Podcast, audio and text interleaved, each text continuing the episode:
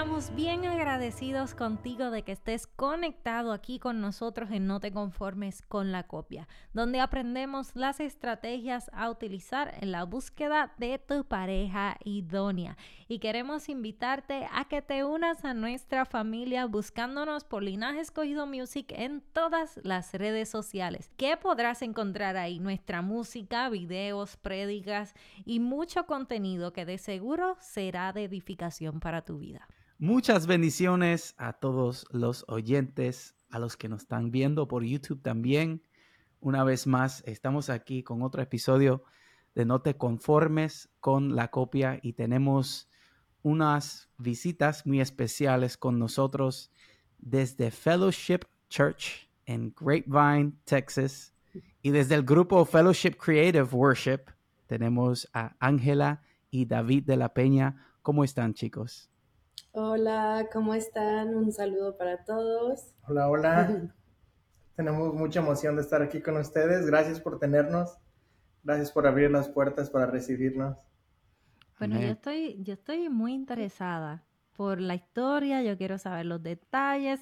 Esto para mí son como telenovelas. O sea, allá en Puerto Rico esto es común, uno ve telenovelas desde que son pequeños, pues esta es la miniserie de Ángela y David de la Peña. Así que cuéntenme cómo todo empezó, qué pasó, cuál fue ese momento que ustedes dijeron, pero es que con ese es el que me voy a casar. Cuéntenme. Pues David y yo nos conocimos en la universidad. Eh, fuimos a una escuela bíblica y ahí nos conocimos y fuimos amigos por mucho tiempo antes de ser novios, ¿verdad?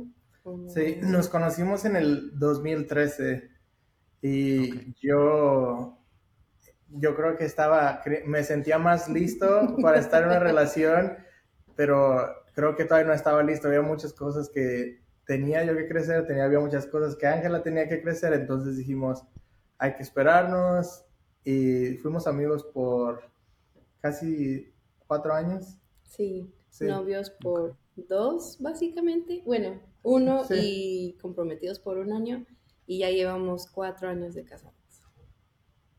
Epa, eso hay que celebrarlo. Mira, cada día de que logramos estar en matrimonio es una victoria. Es una victoria.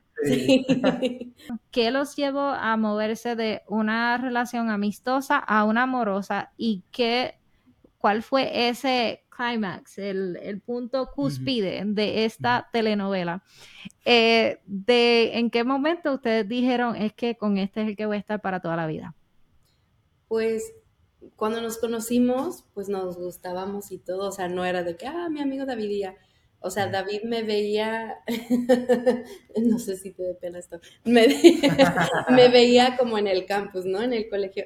Y con por un semestre, sin decirme nada, sin de que, oh, soy David y así. Él tenía sus amigos, yo los míos, entonces como que no coincidíamos. Sí, lo que pasa es que era mi último semestre de la escuela.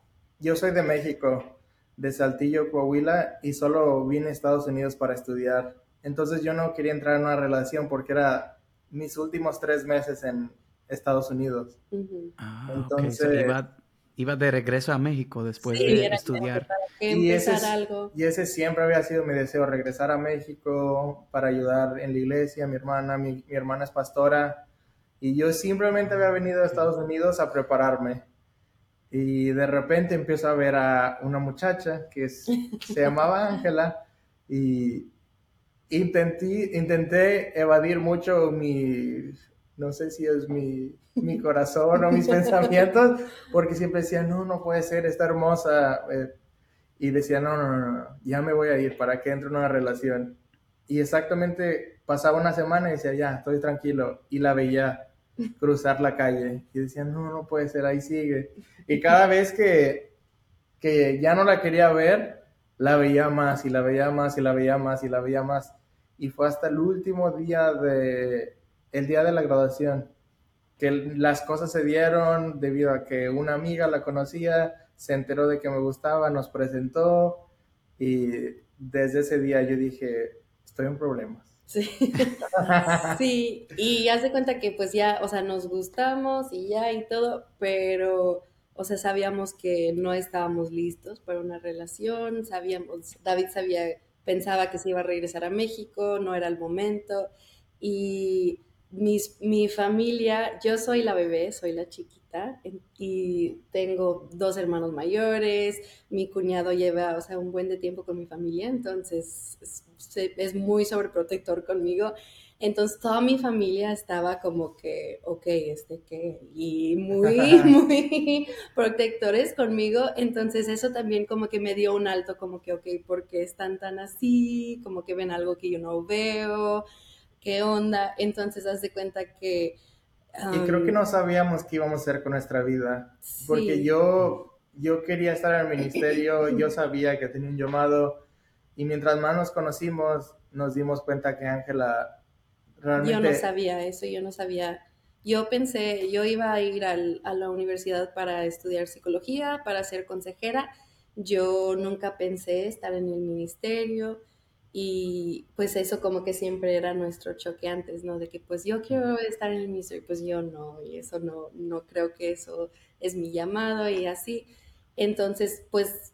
Eso nos llevó a tomar la decisión de, ok, este, hay que ver cuál es el camino por el que Dios nos está llevando y si, y si, su, su, y si el camino que, por el que Dios nos está llevando nos une otra vez, como que ese sería mi sueño. Porque yo siempre le dije a Ángela desde que la conocí, y no sé por qué, la verdad, pero le dije, tú eres la mujer con la que me quiero casar.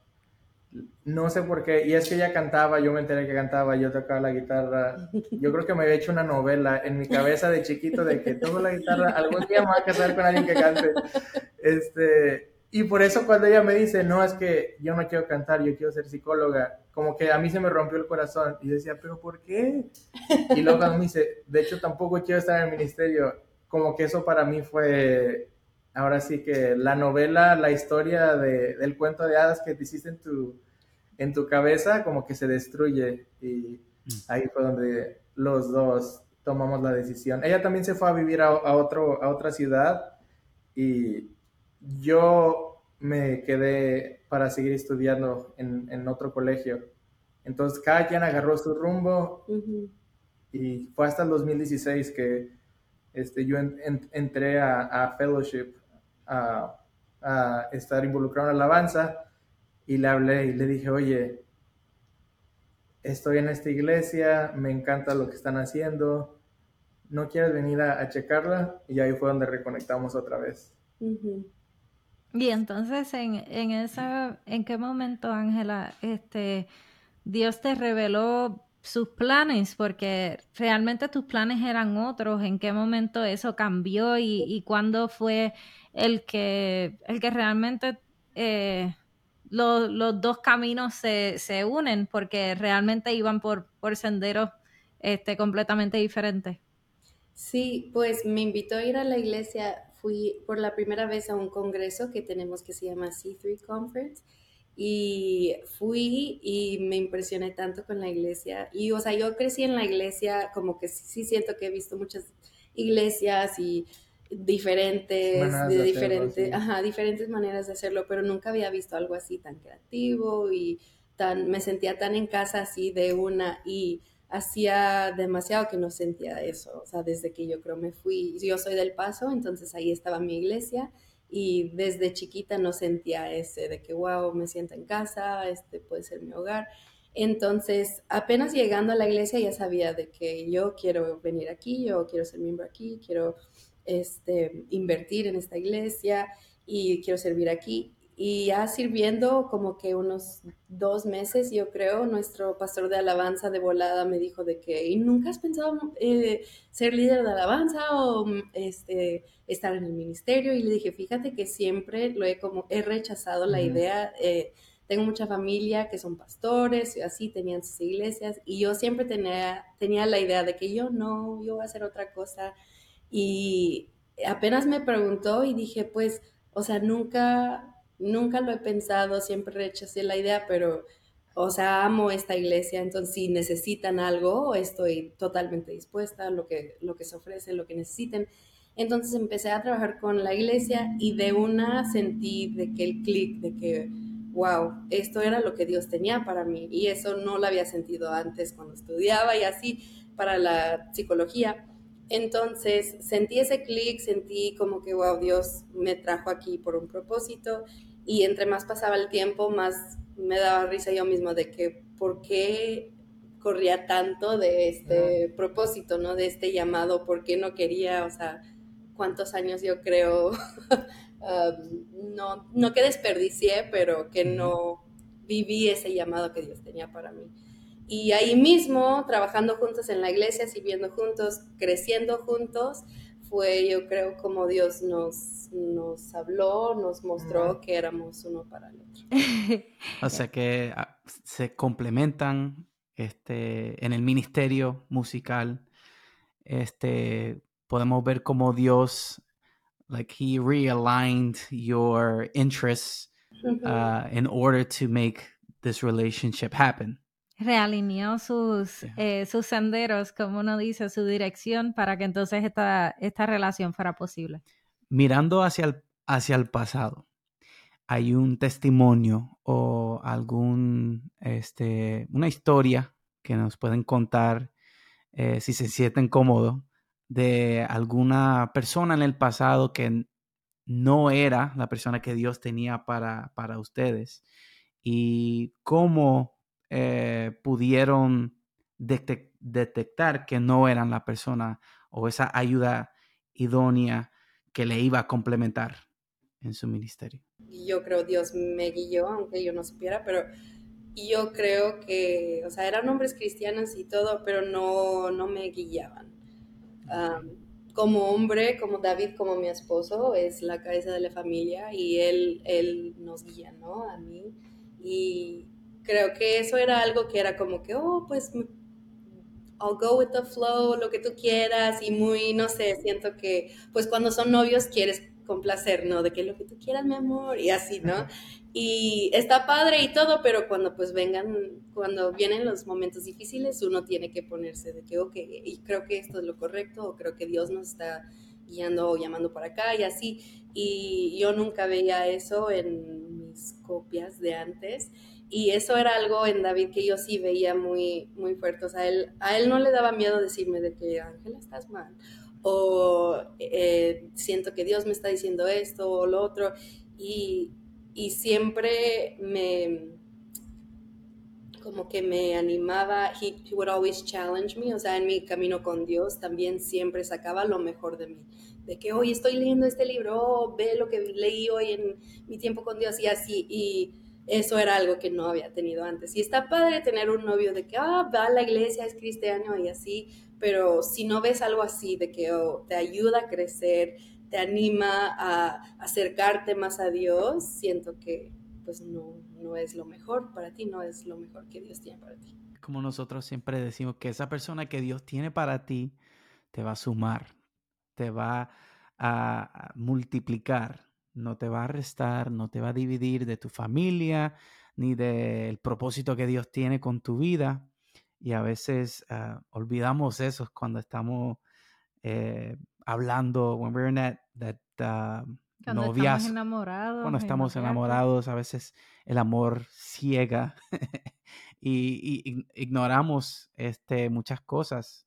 Y I think it's, it's really basic, es muy básico, muy simple si esa persona te aleja de Dios, no es, no es el plan de Dios. Pero si esa persona te impulsa a seguir hacia adelante, te anima, como tú dices, Ángela, entonces eso es una buena señal, definitivamente. Sí, yo creo que sí, que hay, realmente hay, hay momentos en donde eh, nosotros, o las personas solteras, cuando nosotros éramos solteros, nosotros no deberíamos ceder ante lo que Dios haya dicho de ti, de tu ministerio, de tu futuro. Debe ser algo que no cambie, sin importar cuánto ames, cuánto estés enamorado, enchulado, que piensas que es la última Coca-Cola del desierto, que nadie más te va a amar, que aunque te digan nadie te va a amar como yo, bla, bla, bla. That's a real famous one, by the way.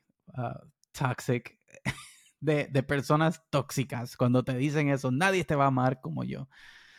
Ah, man. mi copia número uno me decía eso, que nadie me iba a amar como él. Claro, porque me iba a amar más que él. Aleluya. Entonces, no, realmente yo creo que, que es, que me, me puso a pensar mucho lo que estaba diciendo Ángela de, de en qué momento en el noviazgo se cede, en qué momento no, en qué momento este, por lo menos de tu parte, no era que tú estabas como que 100% segura de lo que tú ibas a hacer en un futuro, era como que, bueno, siempre he pensado tal cosa, pero no era como que este, tenías esa, esa convicción de nada me va a cambiar porque esto es lo que yo quiero hacer y punto. Este, eso yo creo que, que es el punto de de que no se, no se damos es por la parte de cuando Dios habla y habla claro, eh, no ceder con respecto a eso, ni minimizar la palabra de Dios para acomodarla a la vida de una persona que no te suma.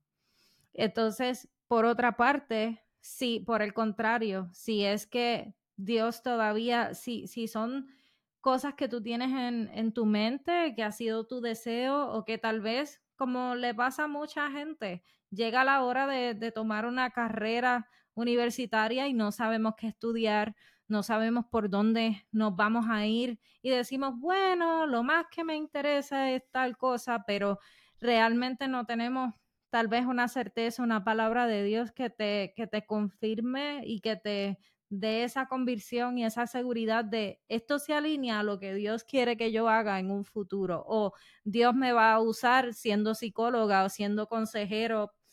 Dios realmente nos usa en todo lo que nosotros hagamos y que le permitamos usarnos como instrumentos. Eh, pero todo depende a que tengamos la, eh, los oídos, eh, seamos sensibles a la voz de Dios y seamos obedientes. Así que creo que es algo de, de aplaudir este, una por la parte de que supieron cuándo ceder, pero por otra parte eh, supieron cuándo no ceder, porque David estaba como que eh, yo sé que yo voy para el ministerio, yo sé que Dios me ha llamado a eso, no hay break, era como que, este, así que fue de valientes de parte de ustedes haberse separado en ese momento, que todavía tal vez no e, era simplemente que no era el momento de comenzar una, una relación formal y tal vez aquello que ahora ustedes están disfrutando se pudo haber dañado si ustedes seguían persiguiendo una relación a destiempo. que a veces se puede convertir en un tipo de yugo desigual. Yo sé que suena un poquito raro, ¿verdad? Pero si algo, if a relationship is formed prematurely, right? I think if it's not in the right time as well, that can also create some issues. Uh, later on down the road. Sí, eh, lo, lo, que mi esposo está diciendo es que es muy importante el tiempo en que hacemos las cosas. Si Dios es el dueño del tiempo y Él conoce nuestro pasado, nuestro presente, nuestro futuro y también nuestra madurez, es como lo mismo que pasa cuando Dios no nos revela desde el principio, desde que nacemos, Él no nos revela absolutamente todo lo que Él va a hacer con nosotros en nuestra vida. Nos lo va revelando según nuestra madurez va creciendo pues e, eso mismo es conocer los tiempos y, eso pasa también con las relaciones incluso de noviazgos o de, matrimonio, porque hay personas que entran a un matrimonio también a destiempo y, también eh, ponen en riesgo tal vez ciertas bendiciones o ciertas cosas que debían pasar para estar 100% preparados para entrar al matrimonio. Una pregunta más para ustedes. Eh, ¿Algún consejo para los solteros, los que están esperando en Dios, los que quieren hacer las cosas bien y, caminar según la voluntad de Dios? ¿Algún consejo de parte de, ambos? Lo más importante es esperar. Este, incluso si lees en la Biblia, yo creo que la, de, las, de la relación que, que leí cuando estamos pasando yo y Ángel era de Jacobo, de cuando él espera siete años y no lo, el, el papá, bueno, su, ahora sí que su, a su suegro le da, le hace una jugada mal y tiene que esperar otra vez, pero este, sé que suena chistoso, pero si eso nos enseña una lección es que vale más esperar por lo, no por la copia, sino por la, la cosa real, lo que va a ser lo, lo que realmente Dios tiene para ti y que no te, que no te conformes con la copia. Y así, yo creo que eso nos pasó conmigo y con Ángela, porque también muchas veces conoce a la persona ideal y no es la copia, pero no es el tiempo perfecto.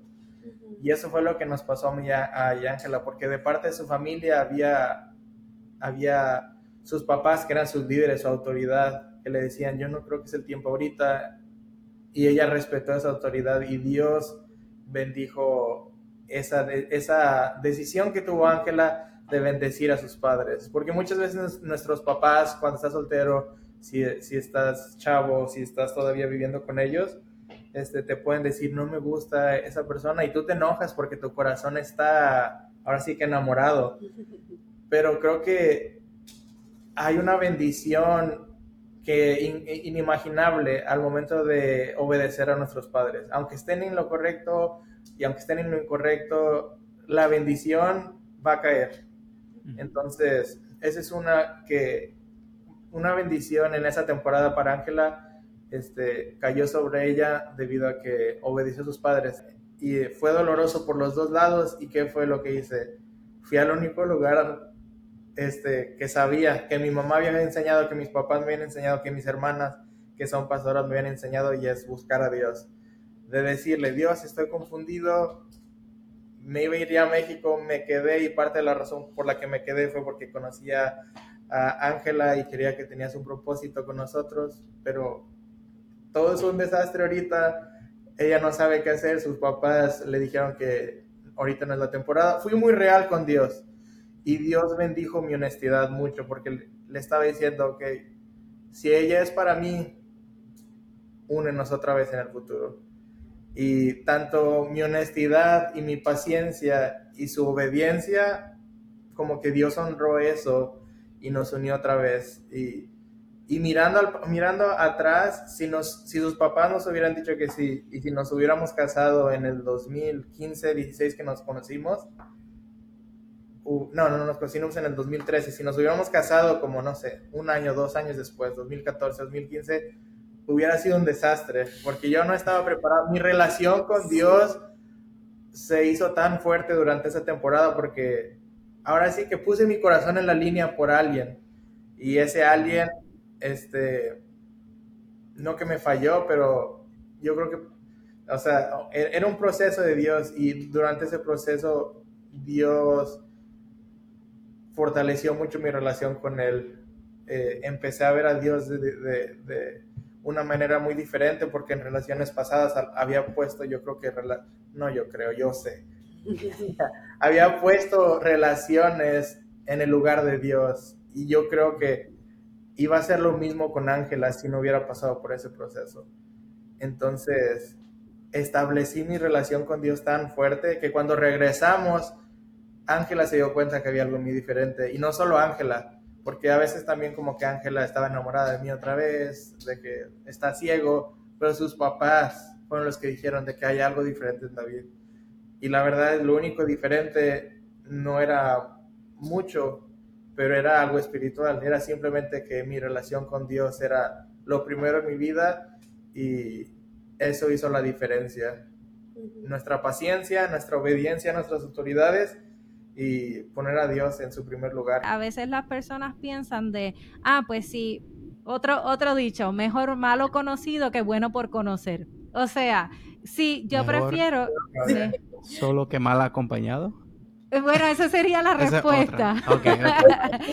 pero, exacto. Pero en cuestión a, a, que nuestros solteros muchas veces por estar enamorados piensan como que mejor a este que lo conozco, aunque no sea el mejor, mejor me quedo aquí porque lo conozco, porque dice que me ama, porque ya estoy invertido en mis sentimientos, en mis emociones, en todo, y no quiero pasar por ese proceso de ruptura, que aventurarme y esperar, o sea, esperar y confiar en Dios que sabe mejor que tú lo que tú necesitas hoy y en el futuro y, entonces ese tiempo de espera, ¿verdad? Y por aquello que Dios tiene para uno.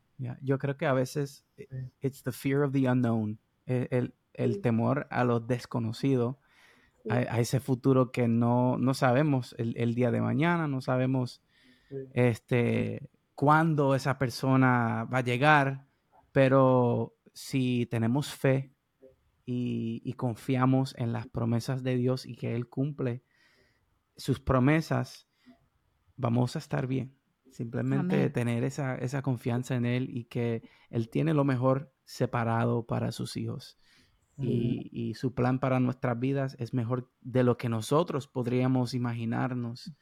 Así que Esperamos que este episodio haya sido de bendición para tu vida, así como lo ha sido para nosotros. Podrán escuchar esta entrevista en nuestro canal de YouTube y en todas las plataformas de podcast. Si disfrutas de este contenido, por favor dale like, compártelo y únete a nuestras redes sociales. Somos Joan y Sami de Linaje Escogido y este es tu programa No te conformes con la copia con la copia.